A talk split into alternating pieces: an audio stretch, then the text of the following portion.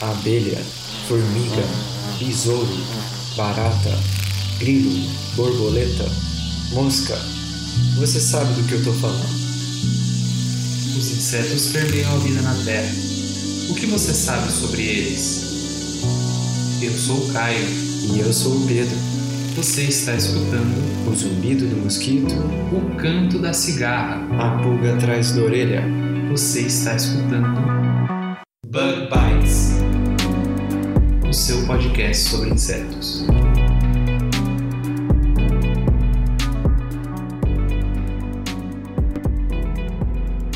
Seja muito bem-vindo a mais um Bug Bites. falando diretamente da Toca do Besouro Studios. E é sempre bom lembrar que o Bug Bites tem um episódio novo toda quarta-feira. E se você está escutando a gente pela primeira vez, veja como é que você faz para não perder nenhum do- dos nossos episódios assistindo ao nosso tutorial lá no nosso canal do YouTube, onde a gente ensina como usar um agregador de podcast e assinar o Bug Bites. Ó, e aí vai um spoiler, hein? Não custa nada, é literalmente tudo de graça. A gente vai deixar o link aqui na nossa descrição e lá no post. E caso você esteja interessado em anunciar com o Bug Bites, mandar críticas e sugestões, nos contacte via e-mail pelo prodbugbites.gmail.com ou através de qualquer uma das nossas mídias sociais. Os links e o endereço de e-mail estão no post. É isso aí. E se você quiser receber no seu celular toda semana o episódio do Bug Bites, é só você entrar no link que a gente vai deixar aqui na descrição, que você vai entrar na nossa lista direta e vai receber direto no WhatsApp.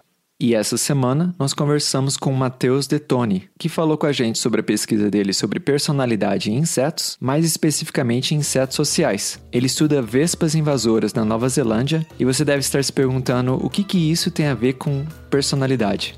Bom, mas isso aí você vai descobrir daqui a pouquinho, porque antes disso a gente tem a nossa. A gente tem a nossa curiosidade da semana. Vamos lá.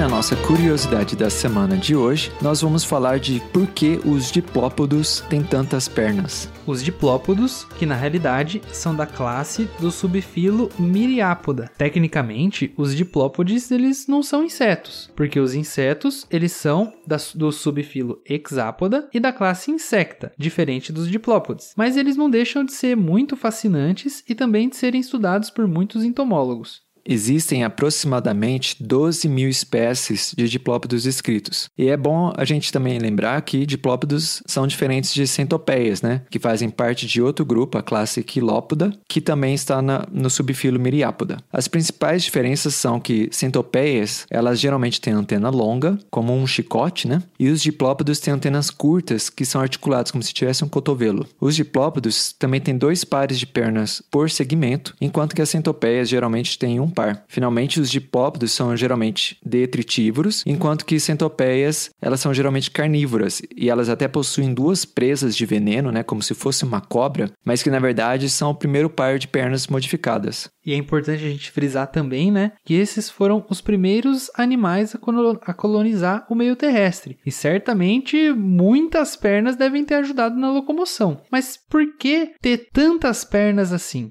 No vídeo que a gente vai deixar aqui no post, você pode conferir uma entrevista com o professor Paul Merrick, que ele estuda dipló- diplópodas. E ele explica que as muitas pernas de diplópodas dão tração, que auxilia na tarefa de cavar, uma vez que é no subsolo que esses animais encontram umidade e alimento. E também é interessante que os diplópodos eles não nascem com tantas pernas assim. Como o Paul Merrick explica, os diplópodos, quando eles nascem, ou melhor, quando os seus ovos eclodem, eles têm apenas seis ou oito pernas. E toda vez que eles trocam de tegumento, é adicionado um novo segmento do corpo. E cada segmento vai ter quatro pernas. Então, teoricamente, Caio, você poderia estimar a idade de um diplópoda baseado no número de segmentos que ele tem. Como se fosse, por exemplo, na árvore, né? Que você vê os anéis que vão sendo adicionados cada vez que a árvore envelhe- envelhece. Cara, é muito interessante isso. Eu não, não sabia disso. Esses animais parecem muito interessantes, assim, se a gente for parar pra pensar nesse monte de coisa. Eu não conhecia isso mesmo. Só faltava dizer que, que diplópoda brilha no escuro, né? Ah, não, aí você já tá de brincadeira, né? Pois é, então o Paul Merck, ele nesse vídeo também fala que diplópodos, algumas espécies, né, brilham no escuro. E é assim mesmo, além de diplópodos que são fluorescentes, né, também tem diplópodos que fabricam, né, fazem sua própria luz de maneira similar que o, o que o vagalume faz. Caraca, que legal. Eu vou correr aí e vou ver esse vídeo, Pedro, porque eu achei isso muito interessante. Se você que está escutando a gente quiser conhecer um pouquinho mais sobre isso, não deixem de curtir e assistir esse vídeo que a gente vai colocar aqui na descrição e a gente vai deixar lá no nosso post também lá no Facebook, que apesar dele estar em inglês, ele é muito legal. Eu tenho certeza que você, mesmo se você não entender inglês, vai poder aproveitar muita coisa desse vídeo que é muito massa. Com certeza. E essa é a curiosidade da semana. Então vamos lá para a entrevista com o Matheus, que ficou muito legal. Vamos lá. Eu falo tchau pra vocês porque quem foi lá pra Nova Zelândia foi o Pedro. Tchau. Na Nova Zelândia, virtualmente, né? Virtualmente. Na verdade, o Matheus estava no Brasil. Não, Pedro. Mas ele estava. Tudo bem. Bom, vamos lá então. Vamos lá.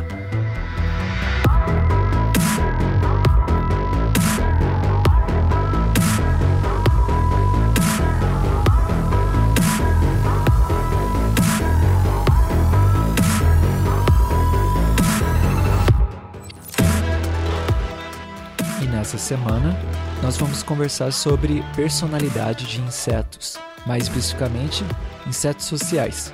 E para conversar sobre esse- assunto, hoje a gente trouxe o Matheus Detoni, que é atualmente aluno de doutorado lá na Nova Zelândia, e ele estuda um interessante caso de vespas invasoras na Nova Zelândia e como que alguns fatores ecológicos podem mudar ou podem afetar a personalidade dessas colônias. O Matheus, ele se graduou em Ciências Biológicas e fez mestrado em Comportamento e Biologia Animal na, na Federal de Juiz de Fora, em Minas Gerais. E atualmente, como eu já falei, ele está lá na Universidade de Otago, na Nova Zelândia, fazendo doutorado em Zoologia. E aí, Matheus, tudo bem? E aí, Pedro, tudo ótimo, cara. E você? Tudo certinho. O Matheus, que é um dos nossos ouvintes internacionais. O Matheus, que recentemente esteve em um congresso internacional sobre o estudo de insetos sociais. Isso, exatamente. É, foi um, é, a sociedade se chama IUCI, né? É um- uma sociedade científica internacional dedicada, como você disse, ao estudo dos insetos sociais, que aí são formigas, abelhas, é, vespas sociais, cupins e outros grupos, é, que se reuniu no Brasil esse ano, lá no Guarujá, em São Paulo, no estado de São Paulo. E eu é, aproveitei para voltar aqui visitar a terrinha. Vim lá da Nova Zelândia, voei é, 22 horas para vir aqui no congresso. E aí é, estive lá então, nessa última semana. Nossa, muito legal. Fazia já tempo que você estava fora ou, ou você veio recentemente? Olha, eu fazia nove meses que eu não, que eu já não, não, que eu tinha saído do Brasil pro doutorado, né? Então foi a primeira vez que eu voltei, desde que eu saí. Nossa, é bastante tempo, né? É bastante tempo, dá uma saudade. Sim. e no IUC, né, a gente estava aqui conversando antes da gravação, né? Você tem essa oportunidade de você encontrar as celebridades do seu campo, né? Como é que foi isso? Ah, com certeza. É, eu tenho essa experiência, eu já tô, eu já tô estudando a- as vespas tem alguns anos já, desde 2011 que eu comecei é, com estágio, né? Nessa área é, das vespas sociais. Uhum. Então, foi a primeira conferência, o primeiro congresso que eu fui, é, que foi assim, realmente, principalmente internacional e principalmente dos insetos sociais. Eu já tinha ido em alguns outros mais, mais amplos de zoologia ou mesmo de entomologia, que não tem tanta gente de insetos sociais. Então, a oportunidade que eu tive desta vez foi, foi muito legal, porque eu tive. é, foi realmente legal ver pessoas que eu conheço de nome, de quando você lê um artigo ou lê um livro e você vê o nome da pessoa no crachazinho, Sim. ela andando pelo hotel. Sim. E, e são pessoas, às vezes, que você admira tanto o trabalho delas, que você lê há tanto tempo, que você fica até meio em choque, assim, é igual, pra gente que é cientista, acho que é igual ver um, um estrela de cinema, né? É muito engraçado. Sim, é. O... Mas são... Não, pode falar. Não, pode falar, pode falar.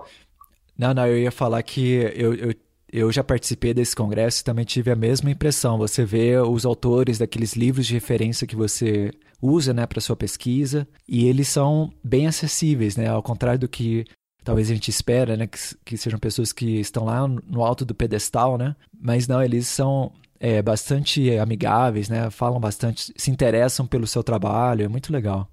Não, com certeza. E eu acho que é natural porque eles são professores, né? Então eles têm alunos deles, alunos próprios, Uhum. eles estão acostumados a lidar com gente que está começando na carreira. Uhum.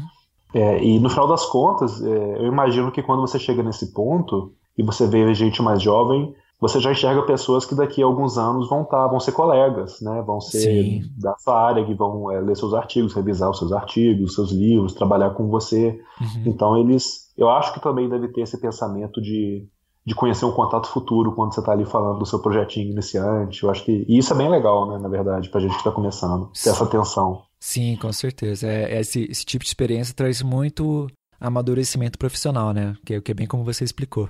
É, com certeza. Eu também tive uma, meu momento de, de fã, que foi.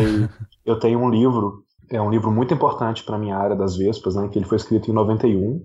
Que é. Na verdade, ele não foi escrito por é, um ou dois autores, né? Ele é, como é comum na nossa área, tem os editores, e cada capítulo é de um autor diferente, Uhum. falando sobre um assunto que ele pesquisa, né? Sei. Então, como é um livro que cobre todos os aspectos aí da- das vespas sociais, ele pega da biologia, comportamento, é, fala um pouco de, de, de molecular, da biologia molecular, tem vários autores diferentes, né? E eu tô aí colecionando assinaturas nos capítulos dos, dos autores desse livro. Nessa conferência aí eu consegui encontrar uma galera desses bem famosões aí para assinar. Então foi Sim. bem legal. Nossa, que massa, né? E pro pessoal também, né, que, que tem o seu trabalho reconhecido, né? Deve ser muito legal para eles verem as gerações, né, que estão se formando a partir do trabalho que eles fizeram lá atrás, né? Ah, com certeza, com certeza. E o, o IUC, né, que é essa sociedade, né, que estuda insetos sociais, né, de pesquisadores que estudam insetos sociais, se eu não me engano, é a primeira vez, né, que o Brasil hospeda esse evento, né, e, e pessoas do mundo todo vieram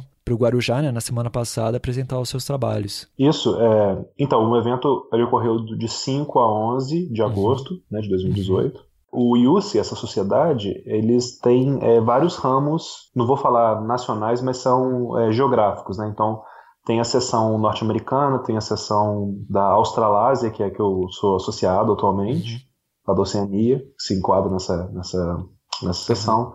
Tem uma europeia, tem uma é, asiática também, que pega a parte da Índia. Então, a, e agora nós temos a seção brasileira, que ela é bem recente, acabou de, acabou de nascer. E o que aconteceu foi que a seção brasileira está hospedando o evento, acho que até para né, dar um gás, agora que ela está surgindo aqui no Brasil. É, então, e aí o evento acabou ocorrendo aqui, aqui é, lá no estado de São Paulo. Sim. É, como o ouvinte já deve ter notado, hoje vai ter dois grandes nerds de insetos sociais para conversar sobre esses, esses organismos que são tão interessantes, né?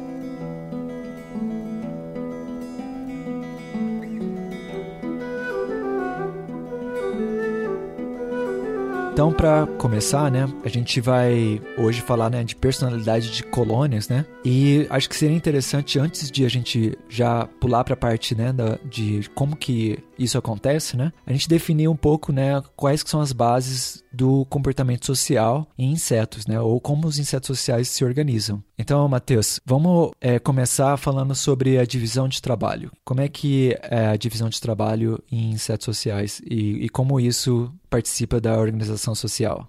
Beleza. É, então, Pedro, o que acontece na verdade é o seguinte: quando a gente fala insetos sociais, na verdade a gente está falando de, é, de, de forma geral, né? Quando a gente fala assim, a gente está se referindo aos é, insetos que são chamados dentro do, do meio científico de eusociais, que significa mais ou menos verdadeiramente sociais. Muitos animais criam sociedades, né? Nós, por exemplo, criamos sociedades, nós somos animais sociais também.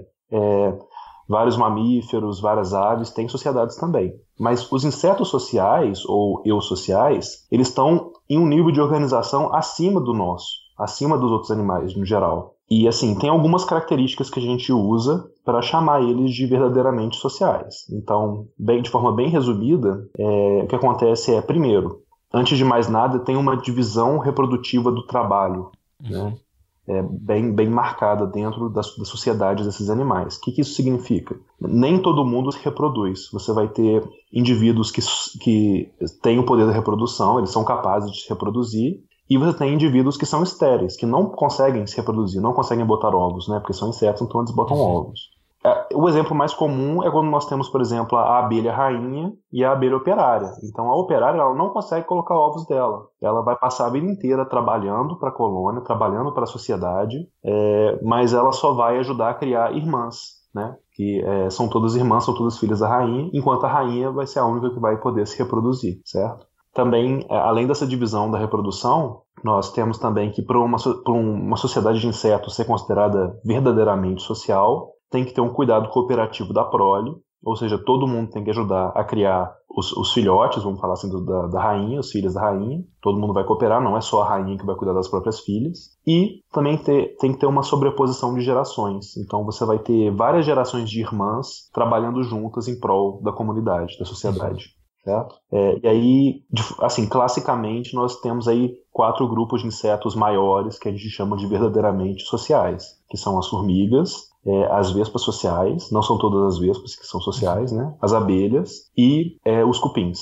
Sim, tem e existem outros é, insetos que não, que não são desses grandes grupos, né? Mas que também são podem ser considerados verdadeiramente sociais, né? ou, ou eusociais, como alguns pulgões clonais, né? Algumas sociedades de besouro, né? Mas aí a gente pode deixar isso como uma curiosidade para outro episódio. Isso. Na verdade, se eu posso até falar, uhum. tem, tem até um grupo de mamíferos eusociais, né? Que é bastante raro, é um animal bem diferente, que são a, os ratos topeira. Sim. É, é um animal bem esquisitinho, mas ele é, tem todas essas características que os insetos sociais têm. Que é muito legal quem quiser procurar, né, no YouTube e tal. Esses ratos têm até rainha, né? Que é muito legal. Isso, isso mesmo. E a gente não vai entrar hoje no, nos detalhes, mas essa divisão do, de reprodutiva, né?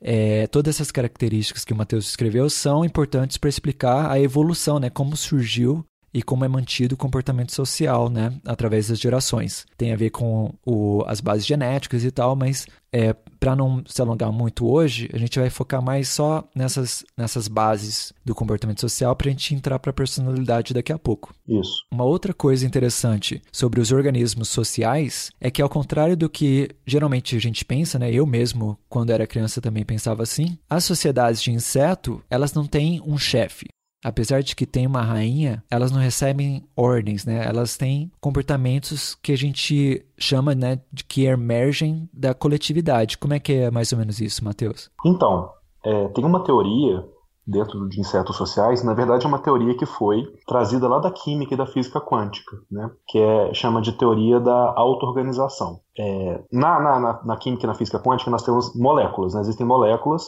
que são estruturas super complexas que tem várias funções para o nosso corpo. É, vou dar um exemplo assim, por exemplo, é, o hormônio da insulina é uma molécula super complexa que para a gente é a diferença entre a vida e a morte, mas ela é composta de átomos que têm ligações, as relações entre os átomos é muito simples. Se você olhar um átomo ligado ao outro, às vezes é uma relação muito simples, mas quando você pega todos os átomos juntos e todas as ligações e interações um a um, elas vão formar algo muito mais complexo quando a gente olha de cima.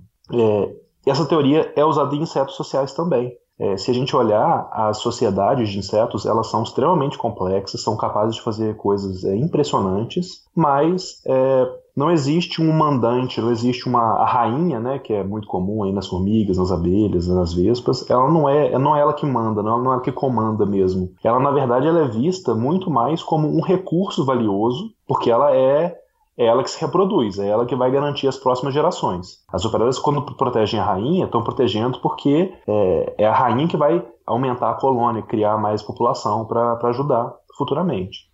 Tem um exemplo muito bom para explicar como é que funciona a auto-organização, que é quando a gente olha é, formigas coletando comida. É muito comum a gente ver, então, um formigueiro, e aí as formigas saindo, fazendo aquela fila, elas vão até o recurso, elas sabem, elas pegam o recurso, voltam para o ninho, numa fila normalmente é o caminho mais curto para o ninho. É, e se a gente pegar, por exemplo, formigas cortadeiras, né, as atas, também chamadas, pelo menos lá em Minas Gerais, de é, formiga cabeçuda, elas é, são tantas formigas e elas são tão eficientes na hora de pegar comida que elas podem remover todas as folhas de uma árvore em apenas uma noite. E essas colônias duram por dezenas de anos, então elas podem desmatar uma floresta, dependendo do, de quanto tempo elas ficam ali. É, mas como que elas são capazes de fazer algo tão complexo de forma tão rápida? é, não é porque tem alguém mandando, falando. Na verdade, o que acontece é, você, uma formiga, quando chega a hora do dia que ela, por exemplo, no caso das cortadeiras, é, chega uma hora do dia que a diferença da luz do dia para a noite, ela sabe que é a hora dela ir procurar comida. Então, as formigas mais, é, mais bravas, mais vamos dizer, corajosas, elas vão sair do ninho e procurar um recurso. Quando elas acham um recurso, elas são muito boas em se localizar, então elas sabem voltar para a colônia, refazer os passos delas, e na volta, elas vão marcando o, a trilha dela, o caminho que ela percorreu, com um feromônio, com um químico que elas têm no corpo. Então elas vão esfregando o abdômen no chão e aquilo vai ter um, vamos dizer, um cheiro para outras formigas, dizendo que, ó, nesse lugar tem recurso.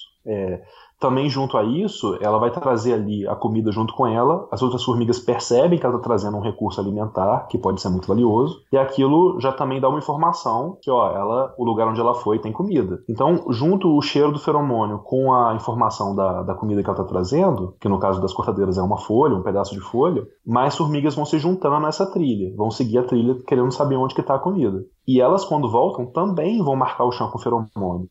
Então, ação positiva, o feedback positivo. E, e isso, é, se continuar vindo recurso, recurso abundante, isso vai se aumentando e se aumentando, e resulta nesse né, nesse fenômeno que a gente vê, que é aquela fila enorme de formigas indo e pegando nas folhas e voltando, de forma muito eficiente. E, e nesse exemplo dá para ver como não tem, eu não falei de rainha em momento algum. Ninguém manda. Então, assim, é, o, o, que está causando o fenômeno é só o sucesso da operária, da primeira operária que foi buscar comida e encontrou uma comida boa. Se ela fosse e voltasse com nada, provavelmente ninguém ia seguir ela, porque ela não teria ali uma evidência de o que ela está fazendo é bom. E ela mesma ia procurar seguir a trilha de uma outra formiga bem-sucedida ou simplesmente procurar um outro lugar que ela não foi ainda. Sim, Matheus, só para complementar um pouquinho o que você falou e também cortou um pouquinho, um pedacinho de, da sua fala, então eu vou só repetir para o ouvinte. Então, o que o Matheus está explicando, né, o caminho né, para uma fonte de alimento ele é reforçado pelo número de operários né, que seguem o caminho e encontram também a fonte de alimento. Então, a primeira vai procurar, encontra, deixa uma trilha, e a segunda segue aquela trilha e encontra mais alimento, reforça a trilha, e aí mais e mais operárias vão sendo recrutadas para aquela fonte de alimento, enquanto que as outras trilhas que não são reforçadas vão desaparecendo. E aí então você tem esse, esse comportamento né, que emerge da coletividade, né? E, e não tem ninguém dando ordem. Então é bem interessante, né? Porque são sistemas simples de regras, né? Que em conjunto podem ser fazer coisas muito complexas, como o, exemplo que o Matheus deu antes da, na química, né? E só para finalizar, né, a gente está aqui falando das sociedades, né, que são consideradas eu sociais, né, ou, ou, verdadeiramente sociais, né, mas tem um gradiente, né, de, de, de organização social que a gente pode encontrar em insetos como vespas, por exemplo, né? Isso, com certeza. Então, a, na verdade, é, as vespas elas fazem parte de um grupo que nós chamamos de himenópteros, né, uma ordem dentro dos insetos. As vespas elas estão bem próximas na evolução das formigas e das abelhas sociais, né? É, as vespas são consideradas aí um dos grupos mais antigos dentro, dentro dos, dos himenópteros sociais. Os cupins são separados, por isso que eu não estou falando deles. Eles são evolutivamente separados. Mas, é, então, é, uma pesquisadora bastante famosa do meio, que é a Mary Jane Westerberg, ela criou um modelo que tenta explicar a, a origem desse, do comportamento eu social usando as vespas, porque se você olhar todas as vespas que existem, você vai ter desde as vespas que são totalmente solitárias, que não tem nenhum tipo de sociedade, elas vivem a vida inteira sozinhas, e você vai ter níveis é, que vão aumentando de contato entre os indivíduos até chegar nas vespas é. Então, uma, é, o primeiro estágio, que é o estágio solitário, seria as vespas que a gente chama de vespas caçadoras, ou é, que fazem aqueles ninhozinhos de barro que ficam grudados na parede, que ela, ela só vai encontrar com outra vespa na vida dela para se reproduzir, né, no momento da reprodução. Depois ela vai, ela vai criar aquelas casinhas de barro, colocar os ovos ali dentro e vai pegar uma presa né? Tem grupos aí que são famosos por pegar aranhas, por exemplo, bem maiores do que a própria vespa, jogam a presa dentro do ninho com os ovos, e aí quando o ovo, é, quando o ovo se abrir, a larva que vai sair de dentro vai comer a presa que a mãe colocou muito tempo atrás, vai se desenvolver, vai virar uma vespa adulta e vai sair. Então não tem nenhum tipo de sociedade ali. O que, o que esse modelo dessa pesquisadora diz é que em algum momento evolutivamente as vespas foram percebendo que foi. Quando eu falo percebendo assim, né? Tem muita aleatoriedade envolvida. As coisas acontecem e às vezes é uma coisa muito boa para todo mundo envolvido no meio. Então, em algum momento, elas começaram a dividir, por exemplo, é, buracos no chão, onde elas colocavam as presas e os ovos. E aí é, não, não tinha nenhuma divisão reprodutiva. Todo mundo colocava ovos, todo mundo levava presas. Só que aí, por exemplo, se uma vespa não, não, não teria sucesso na hora de pegar uma boa presa, mas a outra teve, as larvas de um poderiam comer a presa da outra e todo mundo teria sucesso. Isso, com o tempo, é, vai se misturando com aquele conceito que a gente falou antes da, da filha que vai nascer ali também trazer é, presas para ajudar a mãe. É, e isso vai, vai, ao longo do tempo, vai evoluindo e até chegar num sistema que depende dessa colaboração entre mães e filhas. Quando esse sistema depende da colaboração, é, você vai ter vespas que são muito boas em caçar alimento e outras que não são tão boas assim em caçar. Ou vespas, por exemplo, que são reprodutoras muito eficientes, então colocam vários ovos e não deixam as outras colocarem ovos. É, tem até vespas que se alimentam dos ovos das outras e vão só se aproveitar das presas trazidas por outras pelas suas irmãs ou pelas suas filhas de outra geração. Esse sistema foi evoluindo até chegar no momento que você vai ter uma vespa que só se reproduz e uma que só pega alimento para ela. É, e não entrando em detalhe, porque isso é bastante complexo, é, graças à genética da, do grupo, graças à genética das vespas, é, para elas vale a pena, evolutivamente falando, ajudar uma mãe a criar as filhas, porque muitas vezes as irmãs são mais próximas geneticamente do que a mãe é da filha. Então, evolutivamente, quando uma irmã ajuda a outra, quando uma irmã ajuda a mãe a criar mais irmãs, ela está ajudando que os genes dela sejam carregados para frente na evolução. Então, é, esse sistema foi se refinando até que você chega num ponto que é, tem, você vai ter castas né, de operárias, vespas operárias, que nem podem se reproduzir. Elas nem têm a opção de se reproduzir. O ovário dela simplesmente está atrofiado, ele já não existe mais, ou existe só o vestígio. Então elas só é, ajudam nas tarefas do ninho, que é construir o ninho, é, cuidar das irmãs, pegar comida, defender o ninho de intrusos, é, que aí seria que seriam as vespas que a gente chama de verdadeiramente sociais, né, que a gente tem por aí, e também esse sistema também é presente nas formigas e nas abelhas de forma mais evidente. E aí nessas, é, nessas diferentes transições, né, você vai tendo sociedades que são até chamadas né, de quase sociais, né, e tem uma, toda uma terminologia que talvez seja um pouco controversa, né, porque é bem arbitrária, né, mas é, ela ilustra, né, esses, essas diferentes esses diferentes estágios né, da evolução social. E só para só dar uma referência da, dos conceitos que o Matheus é, utilizou, esse tipo, essa hipótese né, de evolução de comportamento social é considerada como kin selection, né, que é a seleção de parentesco. Isso, exatamente. Que também é uma hipótese que tem muito debate hoje sobre o, Sim. a real importância dela. Né? É bem polêmica, né? Tem, tem bastante debates, o que daria também um episódio muito legal se a gente for falar né, de seleção de grupo, seleção de parentesco, mas a gente vai deixar o gostinho pro ouvinte, se ele quiser dar uma olhadinha ou então esperar o próximo, o próximo episódio que a gente for falar sobre esse assunto.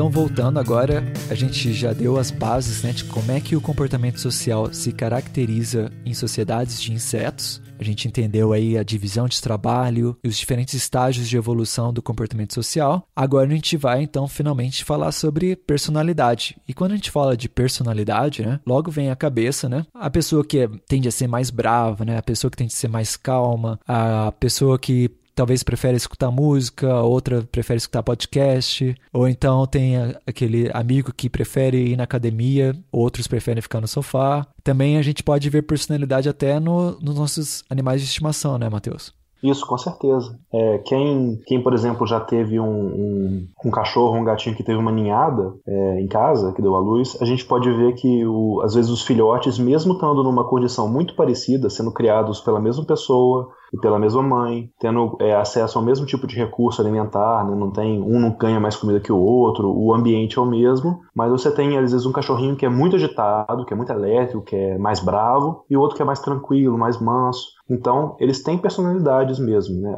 Esse termo, às vezes, a gente tem gente que não gosta dentro da ciência que usa personalidade, porque parece muito humano, né? Mas então algumas pessoas falam, algumas pessoas falam síndrome comportamental ou usam algumas siglas. Mas de forma geral a gente pode falar personalidade, eu acho. Sim. E, e, e, e, os insetos também têm personalidades, né? Tanto, assim como os mamíferos, como os outros animais, eles também têm a sua personalidade. Exatamente. Para distinguir a personalidade de outros fenômenos, né? É importante salientar que indivíduos podem utilizar recursos de maneiras diferentes ou estar em lugares diferentes, né, que vão causar algumas diferenças em comportamento, que podem também ser devidos ao gênero do inseto ou características morfológicas mas o que a gente está falando hoje na, na, síndrome comportamental são indivíduos que exibem uma variação de comportamento que não é explicada somente por sexo ou somente por uma classe de idade ou lugar ou tempo onde está morando.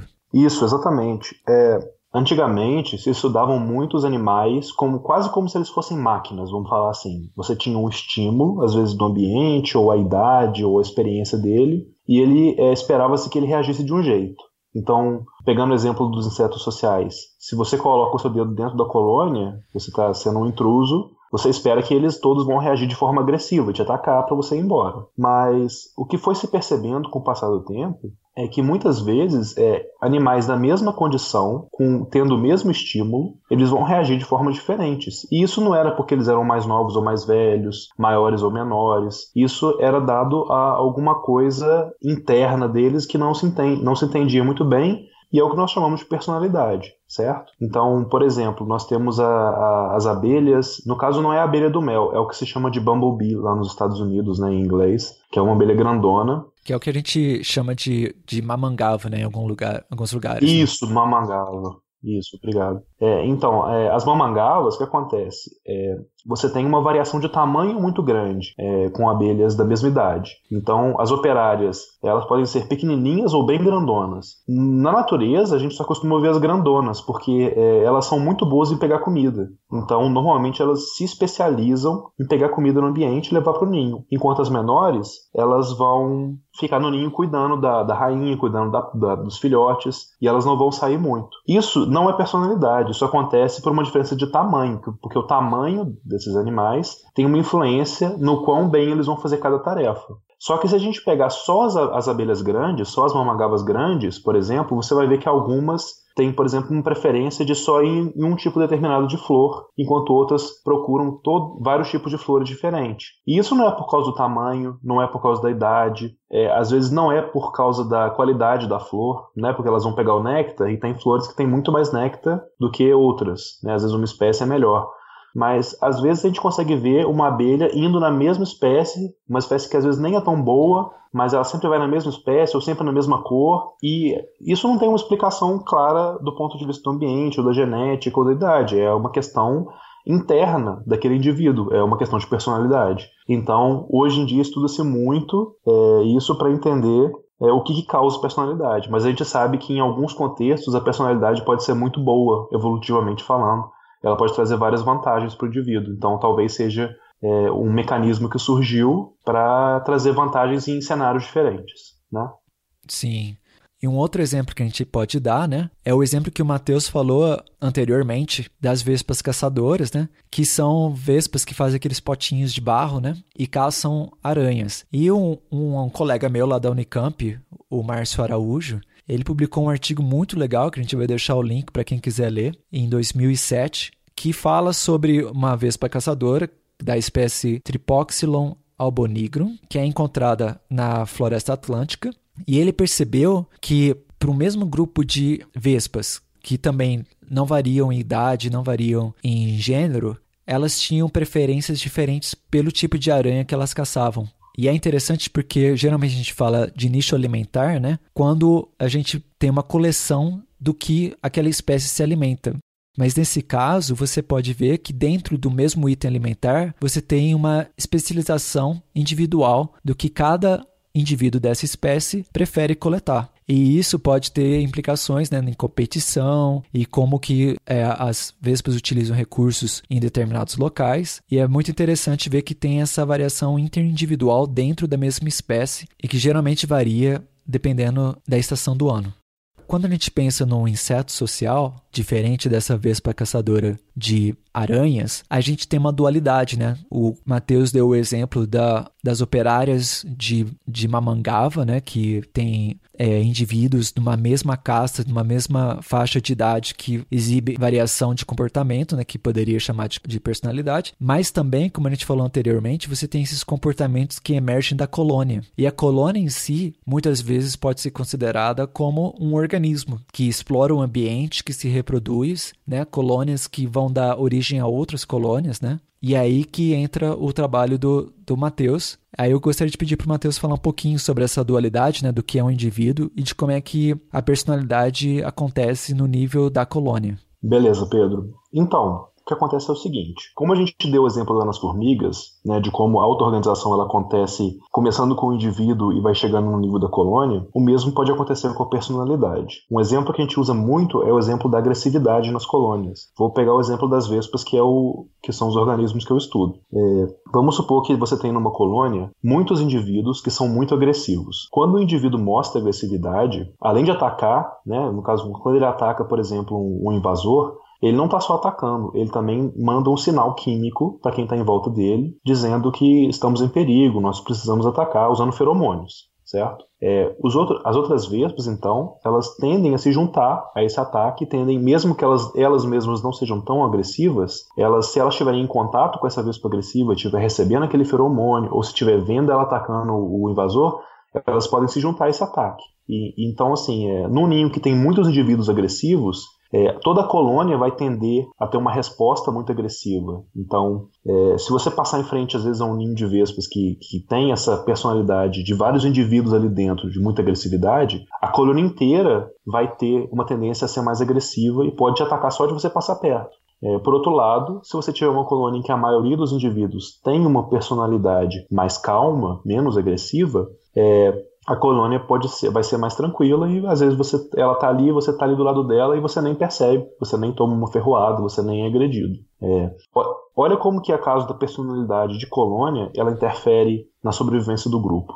Se a gente pegar, por exemplo, as vespas que eu estudo, que são as Yellow Jackets, né, são a, a gente não tem essa vespa no Brasil, ela é uma vespa que faz um ninho no chão, né? É, elas vêm lá, elas vêm da Europa e da Ásia originalmente. Lá elas têm vários predadores, então é, ursos, por exemplo, ou texugos que vão cavar os ninhos para tentar pegar, comer as larvas das, das vespas. É, quando você tem um predador, é importante você ser agressivo para você se defender. Se você é muito agressivo, o predador às vezes vai tanta vez em cima do predador que ele vai desistir e vai embora, porque não, não compensa atacar aquele ninho. É, então, assim, a agressividade tem um papel muito importante nesse lugar. Mas se a gente pegar na Nova Zelândia, onde as vespas não são nativas, elas são exóticas, né, elas foram introduzidas ali acidentalmente, você não tem um grande predador de vespas. Né? Você tem alguns mamíferos pequenos que podem até, eventualmente, é, atacar o ninho, mas de forma geral, geral, é, não tem predador. E o que tem muito é gente. E se um ninho é muito agressivo, olha que interessante, se ele, é, se ele mostra muita agressividade, é muito mais fácil ele ser notado pelo ser humano. E aí, a gente notando, nós temos meio de retirar ele dali, com veneno, é,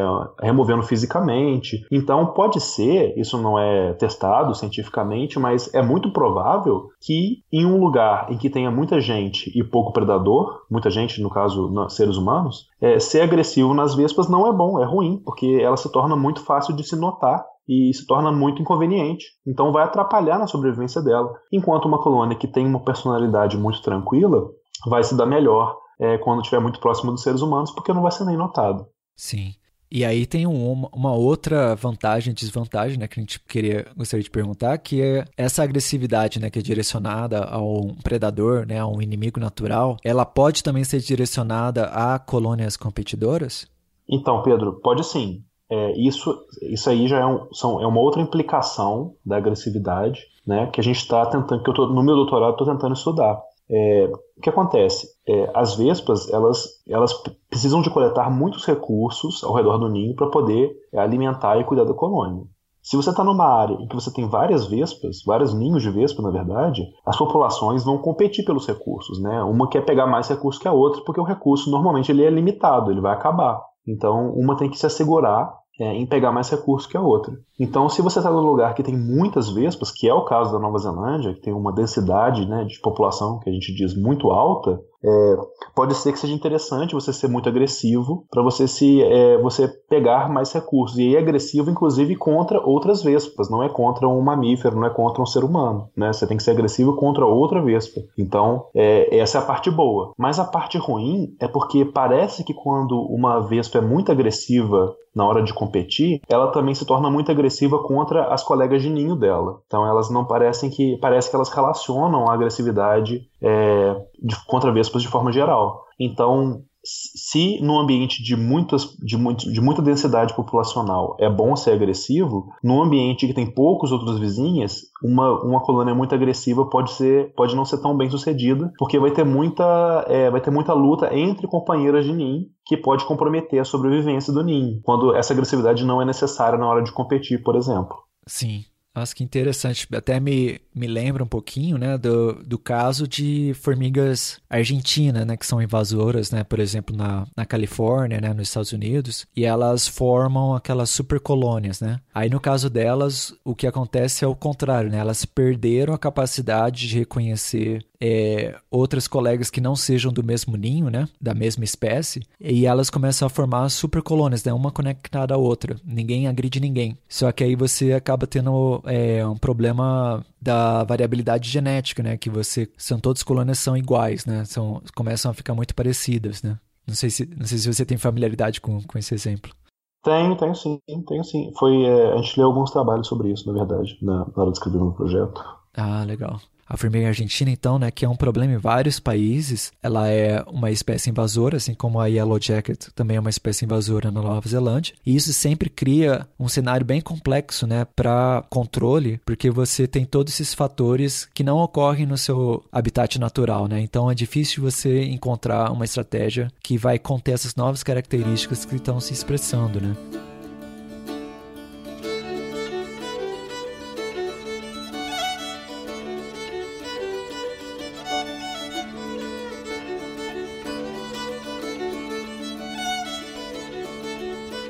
Mas voltando um pouco às características de personalidade, né, no nível de colônia, né, de insetos sociais. Então é interessante aí que o Matheus falou, né, que você tem uma variabilidade, por exemplo, em agressividade de vespas, né, e que isso pode ser vantajoso ou não dependendo do contexto ecológico. Então eu vou voltar aqui para o Matheus para ele fechar essa, esse assunto do, da personalidade, né, em insetos sociais e falar um pouquinho mais do resto do, do projeto de doutorado dele. Beleza. É, bom, Pedro, a gente está investigando o comportamento de agressividade lá na Nova Zelândia. A gente sabe que tem colônias muito agressivas e colônias pouco agressivas lá. Então existe uma variação muito clara. É, e nós, o meu projeto, eu e minha orientadora, estamos tentando é, descobrir por que, que existe essa variação. Né? É, uma possibilidade muito grande é que isso seja um fruto de personalidade a nível de colônia. Só que é muito difícil você falar se é personalidade ou não. não. Não tem um jeito fácil de testar isso. Um dos jeitos que uma abordagem que a gente pode fazer, que é o que nós estamos fazendo, é ir testando todos os outros fatores que são mais fáceis de medir, para ver se tem alguma coisa ali muito clara no ambiente ou é, dentro do ninho que está tornando os indivíduos mais ou menos agressivos. Então, é, o projeto que nós fizemos esse ano, por exemplo, a gente já tentou, já testou é, o efeito de idade do ninho, então há quanto tempo aquela colônia está tá se desenvolvendo, e a experiência, ou seja, com qual frequência ela vai entrar em contato com o invasor, e vendo se essas coisas influenciam na colônia ser mais ou menos agressiva ao longo do tempo. Hum. É, outras coisas que a gente ainda quer testar é o efeito de genética, então pode ser que tenha ali um gene da agressividade, que a gente já sabe que existe em outros grupos de insetos sociais, e às vezes esse gene, por exemplo, pode ser um fator determinante para o bicho ser muito agressivo ou pouco agressivo. É, ou pode ser que seja uma questão de densidade, como a gente falou antes, né? Em lugares tenha muitas vespas, elas se tornam muito agressivas. Ou, ou às vezes, como as formigas, pode ser que muitas vespas se tornem menos agressivas, né? Para poder conviver em mais paz com os vizinhos também é uma possibilidade, né? Uhum. Então, assim, nós estamos tentando pegar todos os fios em volta da agressividade para ver o que, que vai pesar mais e é, é, muito possível que se a gente não achar nenhum estímulo claro, é, que uma das nossas conclusões seja que é uma questão de personalidade. Você tem indivíduos mais agressivos, você tem indivíduos menos agressivos naturalmente. Uhum. É, e isso, é, essa variação vai ser um fruto disso. O que seria muito interessante porque hoje em dia o estudo de personalidade a nível de colônia é uma coisa nova ainda pra gente, né? Sim. A personalidade mesmo já é, é, um campo de estudo relativamente novo, tem aí é, 20 anos para cá que tem se tornado muito popular, e ver isso numa colônia inteira é algo bem, bem inovador, assim, é algo que seria muito legal de encontrar. Sim. E sobre as bases genéticas do comportamento, né, que você mencionou, que é um assunto muito, muito, muito interessante, mas que não vai dar para explorar muito hoje. Mas eu queria perguntar só o seguinte: esse, esse gene, né, que está associado à agressividade, né, é só uma curiosidade, porque a gente sabe que as abelhas africanizadas, né, que, que são o híbrido, né, de, de abelhas do mel europeia com abelhas do mel que vieram da África, né, e que por acidente se hibridizaram, né, em Rio Claro, depois para todas as Américas. É, a gente sabe que as abelhas africanizadas são mais agressivas do que as abelhas europeias, né? Tem a ver com esse gene que você mencionou ou, ou, ou, ou você não sabe dessa, dessa informação? Tem tudo a ver, na verdade, Pedro. É, as abelhas, elas são extremamente importantes para a nossa economia, uhum. né? É as abelhas do mel por causa da produção de mel e da polinização. Uhum. Então, elas foram provavelmente o primeiro inseto social que teve o genoma sequenciado e que as pessoas estudaram a genética bem a fundo para saber o que, que cada gene da abelha faz. É, então, quando as pessoas estavam estudando a agressividade e a genética, elas descobriram nas abelhas do mel né, que existe ali alguns genes que estão relacionados é, à agressividade sim, e que as abelhas africanizadas elas vão expressar esse gene mais, elas vão usar esse gene mais do que as abelhas europeias, mesmo que as duas tenham o mesmo gene.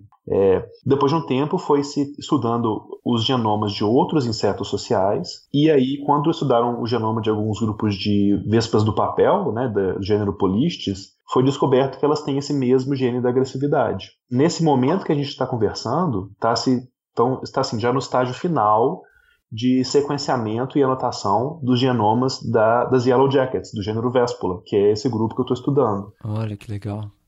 É, a gente espera que, junto com esse sequenciamento, junto com essa anotação que está acontecendo agora e as informações que a gente tem para outros grupos e as amostras que eu pretendo coletar no ano que vem, a gente possa encontrar ali se existe algum gene que esteja relacionado à agressividade né, nas, nas Yellow Jackets também. Nossa, que legal.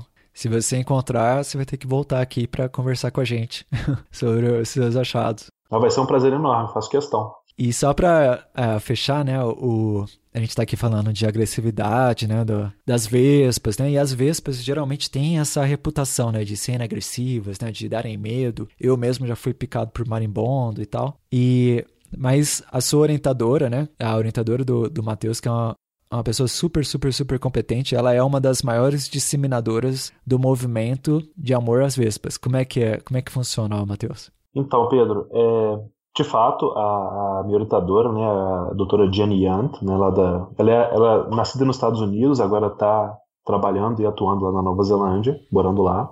É, ela adora as Vespas, ela tem realmente esse amor muito grande pelo grupo e eu tô, eu sempre gostei muito. Eu, a gente vai perdendo medo quando a gente vai trabalhando e agora eu realmente eu, eu tenho um carinho muito grande pelo grupo de verdade. É, agora, o que é muito engraçado é o seguinte: é, a gente não, não, chegou a comentar, mas é, eu falei que as vespas são invasivas na Nova Zelândia. Uhum. Né, elas não são de lá. É, e lá é um, elas são um dos piores casos de invasão biológica da história da humanidade. Elas causam um prejuízo enorme para a natureza, para os animais nativos, para a sociedade, para a saúde. Tem até um cálculo de quantos milhões de, de, dólares neozelandeses elas custam por acidentes de estradas, de uma vez para entrar no carro e aí as pessoas ficarem desesperadas e bater o carro. Então, assim. Vixe eu nunca vi, eu não tenho notícia de um povo que as pessoas não costumam gostar muito de, de, de vespas marimbondas de forma geral, mas lá na Sim. Nova Zelândia é uma coisa inacreditável. As pessoas têm um ódio pelo grupo que não dá para entender. É, no congresso que eu fui semana passada, um dos outros pesquisadores lá da Nova Zelândia, que trabalha com. Ele está tentando achar um jeito de controlar essas populações lá. Uhum. Ele falou na, no congresso que só existe uma pessoa na Nova Zelândia que não quer que todas as vespas morram e é a minha orientadora. Agora eu arrisco dizer que tem pelo menos duas, que eu tô me incluindo nesse Sim. aí também. Pois é, mas é assim, a gente até entende, né, como é um problema, né, uma espécie invasora que que tá causando, né, não tem competidores naturais, né, tá, tem toda essa essa relação né, que existe quando uma espécie nova chega a um novo ambiente, né, sem competidores, sem é, predadores, né, que podem causar um estrago e pode, pode realmente é, construir esse medo, né, esse, essa preocupação sobre o, o organismo e como parar, né, como controlar o organismo, já que não existem limitações naturais né, para o crescimento dessas populações. A mesma coisa né, quando essas abelhas africanizadas que a gente mencionou antes, né, quando chegaram nos Estados Unidos, também causaram um grande medo, né, um grande, é, uma grande preocupação nacional, porque muita gente tinha sensibilidade ali à picada de abelha, né, tinha reações alérgicas. Mesma coisa também com outra espécie invasora que a gente falou em outro episódio, né, que são as formigas lava-pé, que também chegaram lá no Alabama e foram se espalhando e causando muito medo, muito pavor, né, por causa da dor que ela causa com a ferroada, né, com as reações alérgicas, mas que na medida do tempo vai se vendo que o medo ele é mais exacerbado do que o problema real, né? Eu imagino que posso posso estar incorreto nisso, você me corrige, Matheus, mas imagino que na Nova Zelândia também, né, o medo fica muito exagerado e aí você precisa de educação, né, de, de programas de para informar o povo, né, de quais são os riscos reais e, e como se proteger também, né?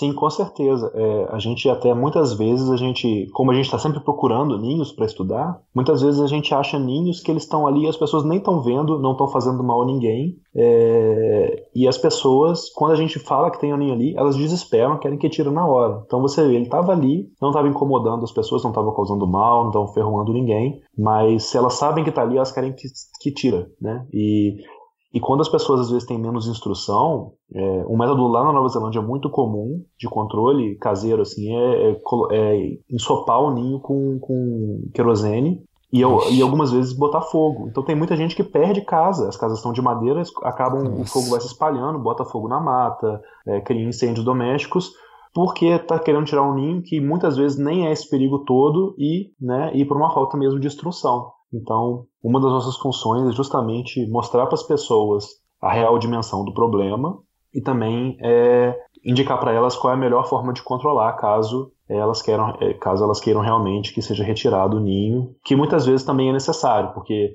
também tem um problema de saúde pública envolvido, né? Sim. Muito legal, Matheus. Então, esse foi o nosso episódio sobre personalidade de insetos sociais. A gente agradece bastante Matheus pela disponibilidade de falar com a gente sobre esse assunto. O Matheus que certamente a gente vai convidar novamente para vir ao Bug Bites para conversar sobre essa experiência né, de fazer o doutorado no exterior, que é um assunto muito legal. Mas por hora a gente fica por aqui. Muito obrigado, Matheus. Você quer dar algum recado, deixar o seu contato? Pedro, é, eu que agradeço é, a oportunidade de poder vir aqui falar com vocês. Queria deixar aqui também meu elogio, que eu conheci o trabalho de vocês por disseminação nos grupos de entomologia no Facebook. É um trabalho super importante de conscientização, né, de educação científica e que vocês fazem de uma forma muito boa. É, então, assim, obrigado mesmo de dessa oportunidade. É, se as pessoas quiserem é, me encontrar, eu posso deixar o meu e-mail é, da universidade aí no. Vocês podem publicar? Eu posso deixar com vocês. Pode, pode. A gente publica junto com o post. Isso, e aí eu tô aberto se as pessoas quiserem me entrar em contato para tirar alguma dúvida ou para, às vezes, é, enfim, para trazer alguma oferta, qualquer coisa, uma, oportunidade, uma outra oportunidade, eu estou completamente aberto, as pessoas são mais que bem-vindas. Muito legal. Então é isso. Muito obrigado, Matheus.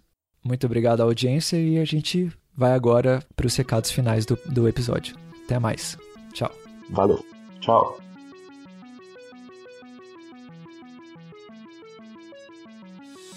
O Bug Bites é um projeto de divulgação científica relacionado aos insetos e à entomologia. Nosso conteúdo é produzido por especialistas da área e de acesso gratuito nas mais diferentes plataformas. O apoio de nossos ouvintes é muito importante. Se você gosta do nosso conteúdo, considere apoiar esse projeto. A partir de R$ reais mensais, você pode apoiar o Bug Bites na plataforma Padrim. O link está na descrição do episódio.